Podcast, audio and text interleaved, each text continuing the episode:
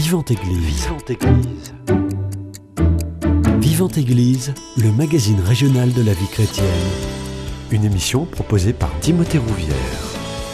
Fondé en 1099, l'ordre de Malte œuvre auprès des plus pauvres et des plus démunis. Au fil des années, l'ordre religieux et laïque a acquis une légitimité internationale. Il est aujourd'hui actif dans plus de 120 pays, mais le mouvement se veut avant tout proche des populations locales, notamment en France. On en parle ce matin dans votre émission Vivante Église.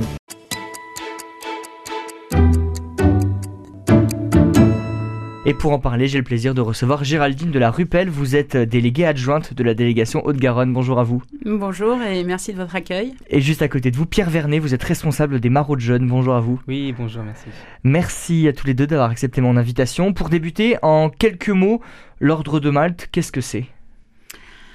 Alors, l'Ordre de Malte, eh bien, c'est une association euh, caritative euh, dont la mission essentielle est d'accueillir, de secourir, de soigner et d'accompagner les plus fragiles. Voilà, ça c'est le cadre éposé, c'est euh, ces quatre verbes d'action qui, guident finalement toutes, les opérations que l'on peut mener en France ou dans le monde entier auprès de ceux que l'on considère comme étant les plus démunis. Euh, ce qu'il faut savoir, c'est que dès la fondation de l'ordre de Malte, euh, le mot d'ordre, c'est de, euh, de soigner, d'apporter secours aux pauvres et aux malades, sans mmh. distinction ni de race, ni de religion, ni de nationalité. Alors à l'époque, on reviendra peut-être tout à l'heure sur quelques dates, mais on peut parler, on peut planter déjà 1099 comme un premier point d'ancrage. Autant vous dire que cette posture-là était assez novatrice, mais ce fait-là de soigner sans distinction ni de race, ni de religion, ni de nationalité est toujours dans nos fondamentaux. Hmm. Vous l'avez dit, 1099, c'est la première date à retenir. Euh, c'est vraiment la date fondatrice de l'ordre de Malte, c'est ça? C'est, euh, disons que 1099, c'est la date, enfin l'année euh, pendant laquelle Godefroy de Bouillon euh, et les premiers croisés vont entrer dans Jérusalem. Hmm. Donc, on parle ici des, des premiers croisés, hein, du, tout, tout, démarrage des croisades. Et ils vont découvrir les moines noirs. Alors, on les appelle les moines noirs tout simplement parce qu'ils portent un habit noir. ces moines noirs sont dirigés par un certain frère Gérard et euh, ils gèrent un hospice et prennent soin des pèlerins, des malades et des indigents. Donc en fait, L'ordre de Malte existe déjà, puisque ces moines sont déjà en place, dirigés par euh, Frère Gérard, qui a une grande importance dans l'histoire de l'ordre. Euh, et c'est finalement en 1113, ça c'est peut-être la date à retenir, que l'ordre de Malte, enfin la communauté en tout cas, va prendre un nouvel essor, puisqu'elle va bénéficier d'une reconnaissance papale. Voilà. Euh, l'étape qui, suit, c'est 1153, l'ordre de Malte va devenir un ordre militaire mmh. euh, parce que euh, il va falloir à un moment donné prendre les armes pour protéger les pèlerins et défendre la Terre Sainte. Voilà, donc ça, ce sont vraiment les, deux, les, deux dates. À 1113, un ordre religieux et 1153, un ordre qui devient militaire. Euh, alors il y a euh, euh, une, autre, une autre date là très importante. Là, on va parler de, l'ordre de Saint-Jean de Jérusalem hein, à ce moment-là. Et puis le 2 octobre 1187, Jérusalem tombe. Et les chevaliers de l'ordre de Malte sont donc obligés de quitter, de quitter la Terre Sainte. Ils vont tout d'abord relier l'île de Chypre, puis mmh. l'île de Rhodes. Hein, donc on va aussi parler des chevaliers de Saint-Jean de, Jérusalem, de Rhodes, puis de Malte, on y reviendra tout à l'heure.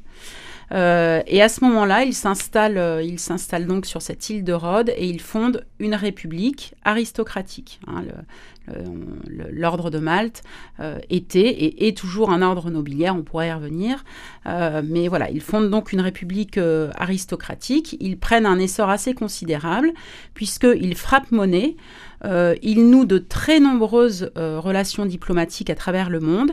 Et puis, ils arment l'une des plus grandes flottes de l'époque. On dira à ce moment-là que l'ordre de Malte est finalement un petit peu le gendarme de la Méditerranée. Mm. Hein. Euh, et puis, ils se mettent à bâtir des hôpitaux qui seront, dès cette époque-là, des hôpitaux ultra modernes. on verra, je vous cite une anecdote qui peut être intéressante. Il décide par exemple de servir les repas aux malades qui sont dans ces hôpitaux dans de la vaisselle en argent. Alors on pourrait se dire, bon, c'était un petit peu fastueux peut-être. La raison n'était pas du tout celle-là, c'était tout simplement une raison d'hygiène, puisque dans des récipients en argent, eh bien, les bactéries ne se mmh. stockent pas comme dans des écuelles en bois par exemple. Alors c'est un petit, voilà, c'est anecdotique, mais ils seront toujours très en avance sur leur temps, euh, sur tout ce qui concerne les soins. Hein. donc ils auront des hôpitaux très modernes. En 1522, euh, Rhodes, euh, qui est le dernier bastion de la chrétienté en Europe, tombe aux mains de Soliman le Magnifique. Donc, une fois de plus, les, chevaliers vont quitter la terre qu'ils occupent jusqu'à maintenant. Euh, et puis, ils vont euh, sillonner les mers à la recherche d'un nouveau, territoire. Pardon. Et c'est en 1530 que Charles Quint, qui, qui prend bien euh, conscience de leur importance, va leur concéder l'île de Malte. Voilà, donc le grand maître de l'époque, qui s'appelle Jean de la Valette, va fonder une nouvelle ville, bah, qui porte toujours son nom aujourd'hui, hein, puisque c'est La Valette à mmh. Malte. il, va fonder, il va fonder cette ville et il va euh, là aussi contribuer à un essor considérable de l'ordre de Malte.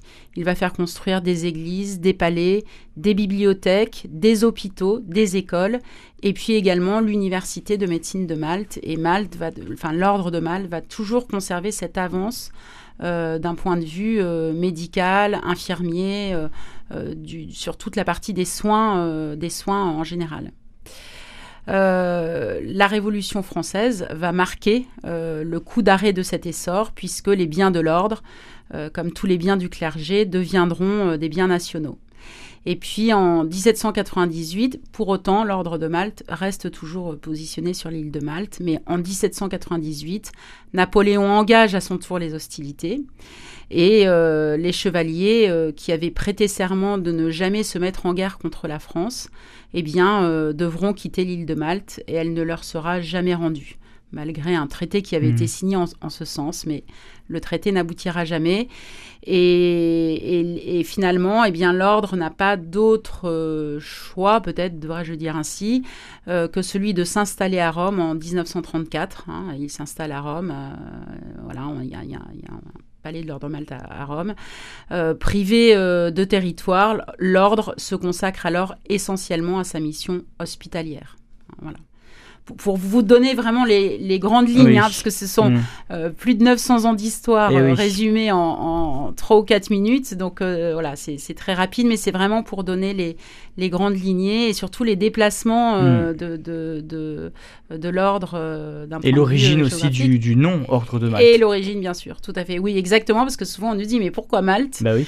Est-ce que l'Ordre de Malte est toujours à Malte? Eh bien non. Mm. mais bien sûr, on a toujours conservé ce, cette appellation et je crois qu'effectivement, quand l'ordre de Malte était à Malte, on était vraiment à l'apogée de son euh, de son de, sa son exercice de son, exercice de son hmm. rayonnement euh, hmm. et, de, et de sa puissance aussi hein, parce que hmm. c'est un ordre qui était très très puissant alors vous l'avez dit, l'ordre de Malte, il n'est pas uniquement à Malte, il est présent, je l'ai dit en introduction, dans pas moins de 120 pays. Comment ça fonctionne? C'est dirigé par qui? Euh, Est-ce que c'est encore lié à l'Église catholique? Expliquez-nous. Alors oui, oui, l'ordre de Malte est toujours un ordre religieux, hein, dans mmh. la mesure où il est euh, sous, euh, sous, protection du, sous protection du Vatican. Euh, l'ordre de Malte, c'est aussi, c'est aussi un ordre souverain, c'est-à-dire mmh. que l'ordre de Malte a sa propre constitution, ses propres institutions, son drapeau. L'ordre de Malte frappe monnaie, et l'ordre de Malte a des passeports, euh, peut, peut, émettre des passeports. Et d'ailleurs, aujourd'hui, euh, l'ordre de Malte entretient des relations diplomatiques avec, je crois, j'espère ne pas dire de bêtises, mais euh, entre 80 et 90 pays, ou mhm. peut-être même un peu plus, j'ai plus le chiffre exact en tête. Ça veut dire qu'aujourd'hui, nous avons des ambassadeurs de l'ordre de Malte eh dans bon nombre de pays à mhm. travers le monde. L'ordre de Malte siège aussi certes en tant qu'observateur, mais siège dans des institutions comme l'ONU, l'UNESCO ou l'Organisation mondiale de la santé. Donc aujourd'hui encore, euh, voilà, l'ordre est, est, un, est, un, ordre souverain qui a ses propres institutions, sa propre organisation, etc. Donc il est géré par un grand magistère mhm. qui est localisé à Rome et qui, ce grand magistère est présidé par un grand maître euh, qui est élu. Euh, voilà, par, Quel intérêt justement pour une association comme l'Ordre de Malte d'avoir des relations diplomatiques avec d'autres pays? C'est pour contribuer au rayonnement, c'est ça? Alors, pour contribuer au rayonnement, oui, mais je crois aussi que cela euh, nous permet d'intervenir euh, euh, sur beaucoup de terrains d'opération mhm. très rapidement, en fait. D'accord. Hein, on, le voit dans certaines zones de conflit ou dans certaines zones où il y a des, catastrophes naturelles comme des tremblements de terre, etc., le fait d'avoir une relation diplomatique avec le pays concerné nous permet d'intervenir très rapidement, d'être, d'être sur place, euh, euh, je dirais presque en direct, hmm. euh, sans attendre d'avoir à passer par les institutions, je dirais, plus classiques. Hmm. Et puis, c'est vrai que lorsque l'on souhaite implanter des hôpitaux, des maternités dans des pays qui en ont, qui en ont besoin, eh bien là aussi, ces relations diplomatique euh, euh, favorise et fluidifie euh, toutes, les, toutes les procédures, toutes les organisations qu'il faut mettre en place. On l'a compris, c'est piloté depuis Rome. si on revient à l'échelle un peu plus française et, locale, il y a des délégations dans chaque département, c'est ça? Oui, c'est ça. en France, par exemple, le, donc le, l'organisation se fait par délégation. Mhm. On a environ 100 délégations euh, en France aujourd'hui. Schématiquement, c'est une par département. Mhm. Et dans une délégation, on a un délégué qui donc lui va coordonner euh, euh, et prendre un certain nombre de décisions sur l'ensemble des actions qui sont menées dans sa délégation. Le plus souvent, il est assisté d'un délégué ou d'une déléguée adjointe. Et puis ensuite, alors moi j'ai parlé de la, de la Haute-Garonne puisque c'est la mmh. délégation que je connais. Donc effectivement, on a un délégué, euh, une déléguée adjointe. Et puis ensuite, pour chacune euh, des, des œuvres euh, que l'on met en place, nous avons un responsable d'action. Par exemple, nous allons avoir le responsable des maraudes véhiculées du SAMU social, le responsable des petits déjeuners, le responsable des maraudes jeunes, etc. Donc c'est une organisation qui est très opérationnelle en fin de mmh. compte. Euh, parce que euh, voilà, c'est notre mode de fonctionnement. Euh, voilà. Ça fonctionne avec des bénévoles, j'imagine aussi, par exemple pour la délégation Haute-Garonne, combien de bénévoles sont présents et quel profil ils ont? Ah, c'est intéressant comme question. Alors, j'ai fait un petit point mhm. sur le nombre de bénévoles et je vais bien parler de bénévoles actifs. Oui. Euh, c'est-à-dire parce qu'on a un fichier de bénévoles aujourd'hui euh, qui, est, très fourni, mais ce qui nous intéresse, ce sont euh, les bénévoles actifs qui sont vraiment impliqués dans une action, une ou plusieurs d'ailleurs, pour l'année 2023-2024. Donc aujourd'hui, en Haute-Garonne, nous sommes 157. Euh, voilà, le profil des hmm. bénévoles est excessivement varié. Ah oui, ça c'est euh, intéressant. Ah oui. Alors d'un point de vue euh, de l'âge, euh, hmm. je dirais pas que ça va de 7 à 77 ans, mais plutôt de 16, parce qu'il y a quand même un, âge minimum hein, pour pouvoir intervenir. mais je dirais de 16 à, oui, 77, voire peut-être même un petit peu plus. je dirais c'est pareil sur euh, euh, l'origine sociale. Enfin, hmm. vraiment, on, a des étudiants, on a des jeunes actifs. Euh, je pense que tous les corps de métier sont, sont représentés. Hein. Parfois, on a besoin d'un plombier au local, on trouve toujours un plombier. On a besoin d'un menuisier, on a un menuisier. tiens, on a une question d'assurance. Donc, vraiment, enfin, ce qu'il faut vraiment se dire, c'est qu'on n'est pas dans le stéréotype qu'on peut parfois hmm. s'imaginer de l'ordre de Malte, de se dire bon voilà on est plutôt sur une frange de la population un peu euh, classique euh, euh, peut-être CSP parce qu'on a toujours cette image en fait des chevaliers des dames de l'ordre qu'on véhicule qui fait partie de notre histoire mais aujourd'hui quand on mmh. est bénévole dans une délégation très honnêtement on est au milieu je pense d'un groupe qui est tout à fait représentatif de la population en général. Mmh. Avant de donner la parole à, Pierre Vernet, qui ne s'est pas encore exprimé, qui est le responsable des maraudes jeunes, mm. Géraldine de la Rupelle, comment vous avez eu connaissance déjà de l'Ordre de Malte et quel est votre rôle au sein de l'association? Alors moi, j'ai fait du scoutisme quand j'étais jeune et pendant mhm. des années, j'ai quitté pour le, la journée mondiale des lépreux. Donc moi, pendant très longtemps, je connaissais l'ordre de Malte parce que j'avais un tronc avec la, la, croix blanche sur fond rouge et que je quittais à la sortie des églises ou sur les places de marché, euh, donc en faveur de, la, de la lutte contre la lèpre mais j'en savais pas beaucoup plus. Et puis, euh, et puis lorsque je me suis mariée, j'ai découvert que mon beau-père était bénévole pour l'Ordre de Malte. Mmh. Puis il est devenu chevalier de l'ordre de Malte, c'est-à-dire membre de l'ordre de Malte. Alors là, évidemment, euh, j'en ai appris un peu plus sur ce qui, se faisait euh, au sein de l'ordre de Malte. Euh, c'est devenu évidemment beaucoup plus concret. Et lorsqu'avec mon mari, nous sommes arrivés à Toulouse, nos enfants avaient un petit peu grandi, on avait un peu plus de temps à consacrer. Donc on a commencé par mettre un pied dans la délégation.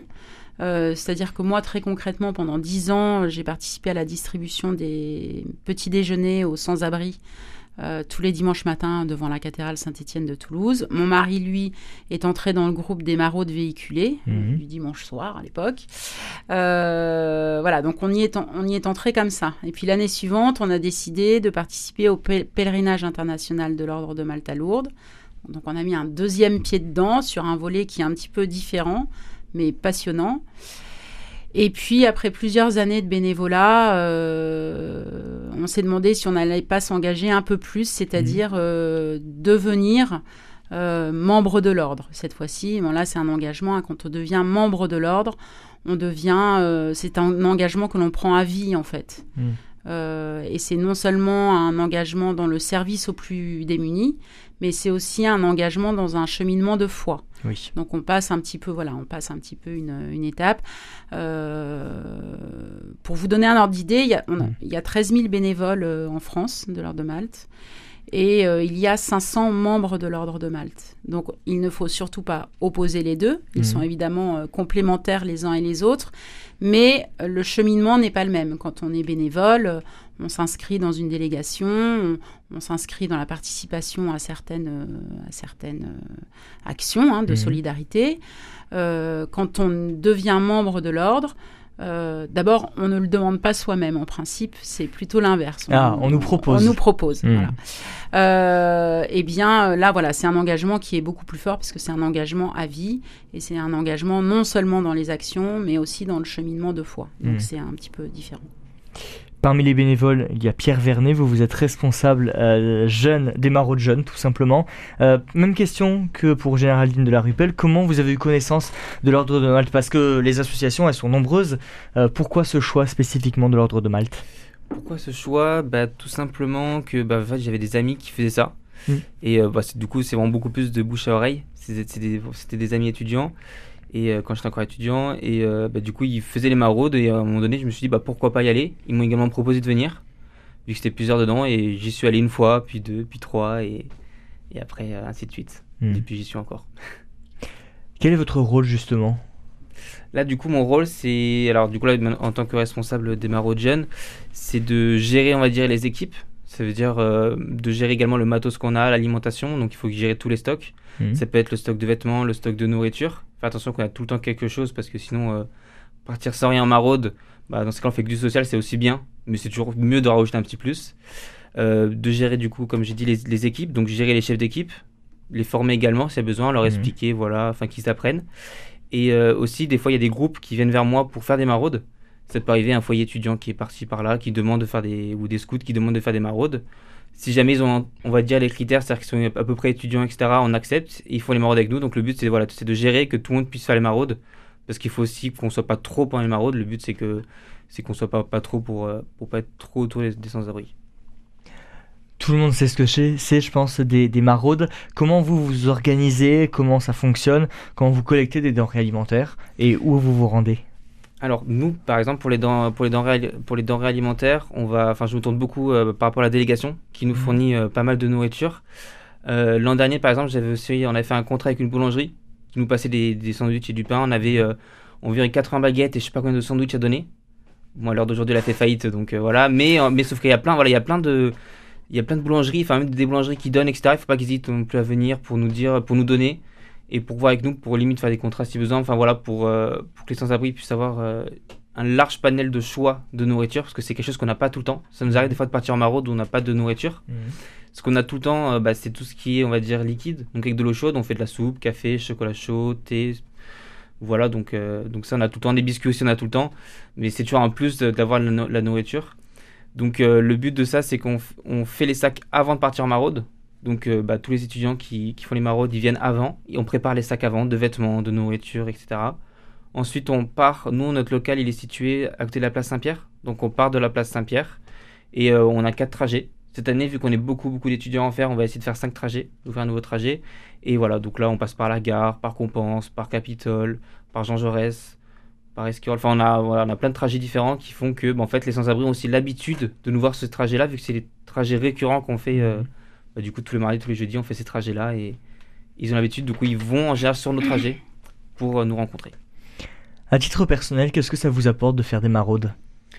Hmm, ça m'apporte déjà de voir, euh, de voir leur vie. Parce que Mhm. du coup, on se rend compte aussi des fois la chance qu'on a et en fait, on est peut-être moins à se plaindre. Et, et même, on crée aussi des liens, des liens qui peuvent être importants. On se rend compte, euh, on se rend compte que des fois, il y a des personnes qui sont vraiment euh, dans le besoin. Et des fois, nous, quand il y a un petit truc qui va mal, ben, on, a- on peut être déprimé ou on peut être. euh, on peut être, enfin voilà, ça peut, ça peut nous énerver, alors qu'en fait, on se rend compte que quand on fait les maraudes, en fait, on se rend compte que les sans-abri, bah, eux, ce que nous on a comme problème des fois, c'est rien contrairement à eux, euh, contrairement à eux. Mhm. Donc ça peut limite nous rendre. euh, En fait, ça nous fait, ça nous fait euh, enlever cette culpabilité. De, Relativiser voilà, aussi tout à fait.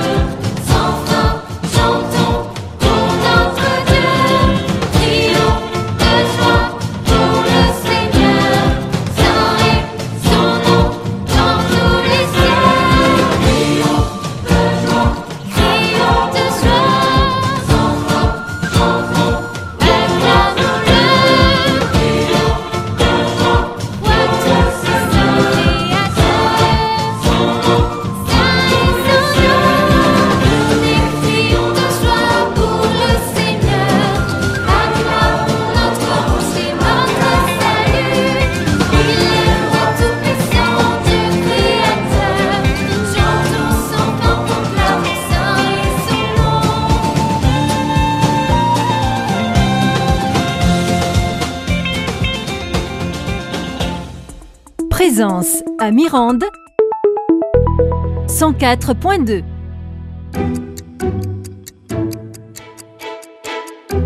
Vivante Église, Timothée Rouvière. Géraldine de la Rupelle, ça fait longtemps que vous êtes arrivée à l'heure de Malte. Est-ce que vous avez vu les choses évoluer, changer et aussi les besoins des populations? Est-ce que ils ont évolué aussi? Oui, alors je crois que quand on est dans une association comme l'Ordre de Malte, mais c'est vrai pour, euh, pour toutes les associations Mhm. caritatives, hein, euh, je pense que une des qualités dont on doit faire preuve, c'est l'agilité. C'est-à-dire cette capacité euh, à évoluer en fonction du contexte dans lequel on se trouve. Alors oui, j'ai quelques exemples pour, pour illustrer votre, votre question. La première, c'est d'une façon générale, euh, je dirais que l'aide aux plus démunis s'est considérablement intensifiée. Hmm. C'est-à-dire qu'aujourd'hui, on le voit notamment avec les sans-abri, hein, les personnes qui vivent dans la rue, ou les personnes en grande précarité. C'est-à-dire que euh, certaines ont un toit sur la tête, mais vivent dans des, des situations de très grande pré- précarité. Eh bien, je crois qu'aujourd'hui, oui, le, le- le volume de, de- de- de cette euh, population, entre guillemets, hein, euh, s'est considérablement accru. Euh, nous, on le voit sur les stocks qu'on embarque dans les véhicules pour les maraudes. Euh, voilà, Pierre, Pierre je, je suis sûre, pourrait témoigner de ce point-là également sur les maraudes pédestres faites par les, par les jeunes étudiants. Aujourd'hui, on a une demande qui est de plus en plus forte et le nombre de bénéficiaires est de plus en plus important. Mhm. Ça, c'est le premier point. Le second point, euh, malheureusement, euh, l'actualité euh, nous a fait nous a fait intervenir de façon très prégnante hein, ces derniers ces derniers mois ou ces toutes quelques dernières années. On a eu notamment une grosse intervention pendant le Covid. Mm. euh, puisque nous avons continué à assurer des maraudes dans des conditions très très très très très compliquées. Euh, nous avons tenu ici à Toulouse un gymnase d'accueil d'urgence des réfugiés ukrainiens. C'est-à-dire que pendant six mois, euh, en collaboration avec la Croix-Rouge, euh, les Restaurants du Cœur et le Secours catholique, nous Mhm. avons tenu un gymnase euh, d'accueil d'urgence pendant six mois. Ah oui. Euh, et quand je dis six mois, c'est il n'y a pas de week-end, il n'y a pas de jour férié, et c'est de 6 heures le matin jusqu'à 22 heures le soir. Euh, donc euh, oui, l'actualité nous, nous fait prendre conscience que, euh, en tout cas, euh, nos actions sont non seulement bon, reconnues d'utilité publique, mais nous sommes mobilisés par des institutions comme le- la préfecture ou l'agglomération de Toulouse. Euh, récemment, il y a eu un incendie dans un squat dans lequel il y avait 150 à 200 personnes. La préfecture nous a mobilisés, là aussi, pour tenir un gymnase pour accueillir euh, les personnes qui se retrouvaient à la rue. Euh, quand il fait froid à Toulouse, ça Mhm. arrive, euh, eh bien, la préfecture met en place un plan grand froid. Là aussi, on ouvre un gymnase, nous sommes mobilisés.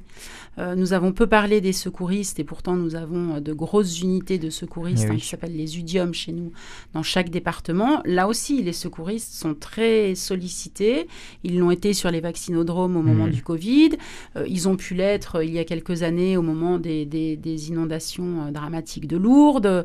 Et, et que sais-je encore? Enfin, je, je cite ces deux exemples-là, mais il y en a évidemment beaucoup d'autres. Donc oui, je pense que nos actions s'intensifient.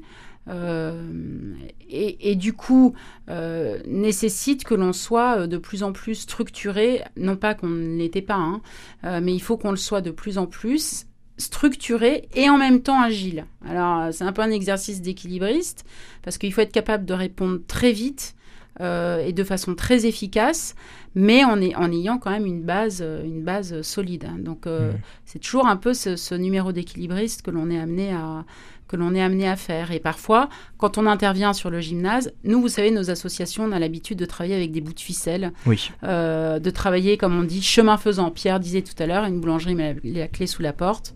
Elle ne nous approvisionne plus, ben on va aller en trouver une autre. Et puis un jour, Decathlon va nous appeler en nous disant euh, Ah bah dites donc, on a des invendus, est-ce que vous seriez intéressé parfois pour les reprendre? En fait, c'est beaucoup voilà, de, euh, de chemin faisant, euh, un contact ici, un Des contact là, des saisir. opportunités, exactement. Et en même temps, quand on intervient sur la mise en place d'un gymnase et que les, les, je dirais les donneurs d'ordre, entre, entre guillemets, hein, euh, sont la préfecture et ou la ville de Toulouse, bah, eux sont dans des cadres euh, euh, très formalisés, très rigides, très institutionnels. Et c'est bien légitime aussi de leur côté. Parfois, c'est difficile de faire cohabiter les deux. Mm. Parce qu'on a envie de leur dire, non mais là, en fait, il faut mettre une machine à laver un sèche-linge. Ils disent, ah oui, mais c'est pas si simple que ça. Voilà. Donc, euh, c'est toute cette, euh, cette, euh, cette équation qu'il faut résoudre entre faire vite, bien, de plus en plus, Mm. mais en étant dans des cadres qui sont parfois de plus en plus rigides, réglementés. Mm. Euh, voilà, tout ce qui est euh, euh, hygiène, sécurité, les normes d'hygiène et de sécurité, bon, notamment sur tous les aliments qu'on distribue dans la rue. C'est Eh oui. voilà, il faut, faut arriver à respecter tout ça, et c'est pas toujours très simple. Pierre Vernet, on disait euh, il y a quelques instants que les besoins étaient énormes, croissants au fur et à mesure des années. Qu'est-ce que vous, vous constatez sur le terrain? On constate pareil que ça monte beaucoup. Bah, par exemple, euh, les maraudes de- dernières, donc nos de- ma, dernière maraude c'était mardi. On a croisé, par exemple, juste sur un seul trajet, on a croisé 35 sans-abri. Donc voilà, juste sur un seul trajet, sachant qu'un seul trajet, c'est euh, quoi? Du coup, nous, nos, ma- nos maraudes, ça dure deux heures. Donc en deux heures, on a croisé 35 euh, personnes sans-abri sur quatre trajets. C'est-à-dire que, c'est-à-dire que sur les quatre trajets, j'ai pas demandé sur pour les autres équipes, mais sur les autres équipes, on devait être, je pense, à une vingtaine en général Mhm. sur chaque trajet. Donc on, on peut voir que du coup, euh, tous les soirs, il y a quand même un nombre conséquent, sachant que c'est beaucoup de gens qui restent dans leur squat et qui Mhm. n'osent pas venir au centre-ville. Je connais quelqu'un qui est par exemple vers Côte-Pavé, euh, juste à côté de la bibliothèque. Il dort là-bas et, euh, et en fait, il n'ose pas aller au centre-ville parce qu'il a peur de bagarres, il a peur de, de- de la ville, on va dire, il a peur qu'on le vole, etc. Mhm. Donc il reste isolé. C'est-à-dire qu'il y a plein de gens qu'on ne peut pas toucher parce qu'ils sont isolés. Enfin, en tout cas, nos maraudes ne peuvent pas les toucher. Mhm. Mais c'est aussi le but des maraudes véhiculés qui, eux, euh, grâce au, Sa- au SAMU social, peuvent vraiment faire une, quelque chose de plus large autour de Toulouse. Donc on se complète aussi pas mal avec les véhiculés. Et voilà, donc il y a quand même un bon nombre de sans-abri qui augmente, Hmm. mais que du coup, nous, on peut pas malheureusement euh, toucher à tout le monde, mais on se rend compte vraiment euh, Hmm. du nombre qui monte. Est-ce que vous avez une ou deux rencontres qui vous ont particulièrement marqué, que vous souhaiteriez nous partager? Parce que là, on est en plein cœur de l'humain, hein, j'imagine. hein. Carrément, ouais. Il y a une rencontre, euh, c'était, je crois, il y a, ouais, a peut-être deux ans quand je faisais les maraudes. Euh, au niveau de Capitole, il y a, y a la poste. Il y a beaucoup de gens qui se mettent là au niveau de la poste le soir. En fait, quand elle ferme, il y a, y a un endroit qui, qui, on va dire, un peu large pour qu'ils puissent dormir et où est-ce qu'on les dérange pas, les sans-abri. Il y en a beaucoup qui dorment là et on- à chaque fois, on croisait un monsieur. Euh, voilà, sa phrase principale, c'était euh, le smile ou garder le smile. Enfin voilà, il, de façon rigolote de, de le faire, toujours heureux et compagnie malgré les, des fois les difficultés. Et voilà, il nous racontait très, souvent sa vie, etc. Et il y a un moment donné, par exemple, on lui avait volé son, son sac. Donc, il y avait le téléphone, il y avait euh, ses papiers, etc. Il venait de trouver à l'instant un, un boulot. Du coup, il, du coup, il avait rendez-vous avec le patron euh, bah, le jour d'après ou deux, trois jours après. Et du coup, il avait plus aucune donnée. Il savait pas forcément le lieu parce que quand, on est sans abri, on ne connaît pas forcément. On connaît bien les rues, mais on ne connaît pas trop forcément se ré- ré- orienter. Quand on vient d'arriver sur Toulouse, on ne connaît pas forcément euh, trop, trop le quartier. Et donc, en fait, bah, il a perdu ce boulot à cause de ça. Parce que du coup, il n'a jamais pu se présenter au boulot pour. euh, pour ça. Donc nous, ça nous a pas mal touché. On a essayé de l'aider aussi à faire des démarches parce qu'il devait, changer, il devait refaire une carte d'identité parce qu'il peut pas bosser sans ça. Enfin, Mhm. il y a plusieurs démarches euh, à faire. À un moment donné, on l'a plus vu pendant 3-4 mois. On l'a revu après, il était revenu. Et euh, après, on l'a plus tout vu pendant 6 mois. Et là, en faisant moi un trajet à la gare, je le rencontre loin. Il vient vers nous en, enfin, en criant, en nous voyant, euh, en nous voyant heureux. Et, euh, et du coup, il nous, raconte, il nous raconte un peu sa vie. Et du coup, entre-temps, il a trouvé un logement, il a trouvé un boulot, etc. Et je l'ai croisé après plusieurs fois avec des sans-abri. Du coup, il les aidait et lui-même, il Et allait il a vers eux. rendu à leur tour. Voilà, il les aidait, etc. En plus, il a fait beaucoup, il fait, s'est fait beaucoup d'amis, donc en fait, il, il allait discuter avec eux, etc. Et c'était quand même un, beau moment et on se rend compte que, euh, et même lui, il nous nous a partagé le bonheur qu'il avait de voir que des gens, dont des étudiants aussi, étaient là pour les aider et qu'on n'était pas juste là à, à faire la fête ou euh, à fanfaronner devant eux, euh, voilà. Géraldine de la Rupelle, pour clôturer cette émission, on arrive déjà à, à la fin. Un petit mot peut-être sur un, pèlerinage aussi de l'Ordre de Malte qui est organisé chaque année au mois de mai. C'est ça aussi l'Ordre de Malte? Ah oui, c'est ça aussi, euh, le, le pèlerinage international de Mhm. l'Ordre de Malte à Lourdes. C'est un des plus grands pèlerinages hein, qui, a, qui a lieu au sanctuaire de Lourdes. Mhm. C'est effectivement début mai, 8 à 10 000 pèlerins de- d'environ 35 pays différents. Euh, pour les Français, eh bien, nous sommes euh, entre, allez, on va dire, euh, euh, 1800 et 2000. Euh, nous sommes organisés en salle. Alors, une salle, ça n'est pas une existence physique. Une salle, c'est un regroupement de malades qui sont homogènes en âge et en pathologie. Mhm. Alors, je vais vous parler de mon expérience. Moi, je suis responsable d'une salle de malades qui s'appelle la salle Saint-Hugues, qui accueille 12 à 14 euh, jeunes adultes invalides moteurs et cérébraux. Donc, très lourdement handicapés. Euh, la première fois que, je suis allée à Lourdes dans le cadre de ce pèlerinage, j'y suis allée en me disant bon, je suis en bonne santé, j'ai des enfants en bonne santé, j'ai la, chance d'être sur mes deux jambes, j'ai un peu d'énergie, euh, je peux bien donner quand même 4 ou 5 jours de mon année euh, au service des... Alors on les appelle nos malades euh, d'une façon Oui. générique, hein. même s'ils savent bien nous rappeler certains qu'ils ne sont pas malades, mais Oui. juste handicapés. Mm. Bon. Euh, et j'ai été, moi, frappée, mais dès la première année, euh, par le fait que on y va pour donner, pour donner du temps à ceux que l'on considère comme étant démunis.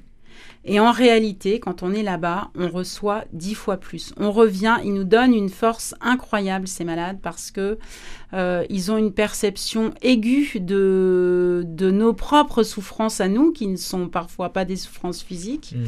Euh, ils ont vraiment une, euh, une sensibilité très très aiguë, très accrue. Et alors qu'on y va pour donner, finalement, on reçoit probablement 10 ou 20 fois plus. Et pas de la manière dont on s'attend aussi. Ah mais pas du tout. Hmm. C'est i- c'est totalement surprenant. Moi, j'ai eu quelques expériences qui sont euh, inouïes. Enfin, c'est c'est vraiment, on ne s'y attend pas du tout. On se le prend d'ailleurs un peu comme une, euh, comme une gifle. hein. Les, les premières fois, on est très très surpris de ça.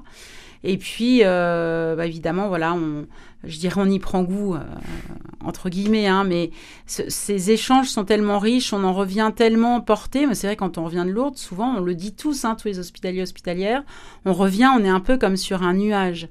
Alors on redescend très vite hein, dans notre quotidien, mais c'est vrai que ce que l'on vit là-bas, euh, avec, ces, avec ces malades et puis tout ce cheminement de foi aussi, hein, n'oublions pas que c'est un pèlerinage, eh bien voilà, c'est très très riche, ça nous apporte beaucoup. Je crois qu'eux aussi sont ravis de, de passer ces quelques jours euh, euh, Mm. avec nous à Lourdes parce que ce sont des temps très très forts. Si vous aviez un message à faire passer aujourd'hui, ce serait lequel? Je ne m'attendais pas à cette question. ben. Euh, Moi, j'ai envie de dire que une des valeurs de l'ordre de Malte, Mhm. euh, que j'en ai fait mienne, euh, c'est la charité. Mhm. Alors la charité, souvent, c'est un mot qui a peut-être été un petit peu euh, galvaudé au fil du temps. Euh, quand on dit charité, on voit peut-être quelqu'un qui donne une pièce à un sans-abri qui est assis par terre. En fait, la charité, c'est pas ça. Parce que au sens chrétien du terme, la charité, c'est l'amour de Dieu et l'amour du prochain. Et moi, je pense que on ne peut pas bien servir son prochain, quel qu'il soit, hein, que ce soit une personne âgée en maison de retraite, un SDF dans la rue, euh, un, av- un invalide moteur et cérébral dans le cadre d'un pèlerinage. Je crois qu'on ne peut pas bien le servir si on ne l'aime pas. Et ce qui est difficile dans notre mission, c'est de partir en maraude, euh, de partir au pèlerinage, euh, de partir distribuer un petit déjeuner et se dire j'aime ou je vais aimer mon prochain alors même que je ne le connais pas. Mm. Mais si on arrive à s'ancrer dans ce, dans ce, euh, dans ce principe-là, aimer son prochain, ça veut dire qu'on va le respecter avant même de le connaître. Et ça veut dire aussi qu'on ne va pas porter de jugement. Mm. Parce que ça, on n'en parle pas trop, mais parfois, c'est difficile. Eh Oui. Dans la rue, on a envie de se dire, écoute mon gars, t'as tes deux bras, tes deux jambes, t'as l'air d'avoir une tête plutôt pas mal faite, mais pourquoi tu vas pas bosser? Mais nous, on n'est pas là pour ça en fait. On n'est pas là pour porter un jugement. Euh, on ne connaît pas leur vie, on ne connaît pas leur souffrance, on ne Mhm. connaît pas les épreuves qu'ils ont traversées, on ne sait pas de quel ressort ils disposent ou pas hein, pour repartir euh, différemment. Donc je crois que le respect et l'absence de jugement, c'est vraiment un prérequis indispensable à toutes nos actions. Mm. Et pour ça, bah, il faut aimer. Et on terminera là-dessus. Merci beaucoup à tous les deux. Merci. C'est la fin de cette émission Vivante Église. Si vous souhaitez la réécouter, rendez-vous sur notre site internet www.radioprésence.com. Passez une très belle journée à l'écoute de notre antenne. Cette émission est disponible sur CD. Commandez-la en téléphonant au 05 62 48 63 00 05 62 48 63 00 ou par mail à contact@radioprésence.com.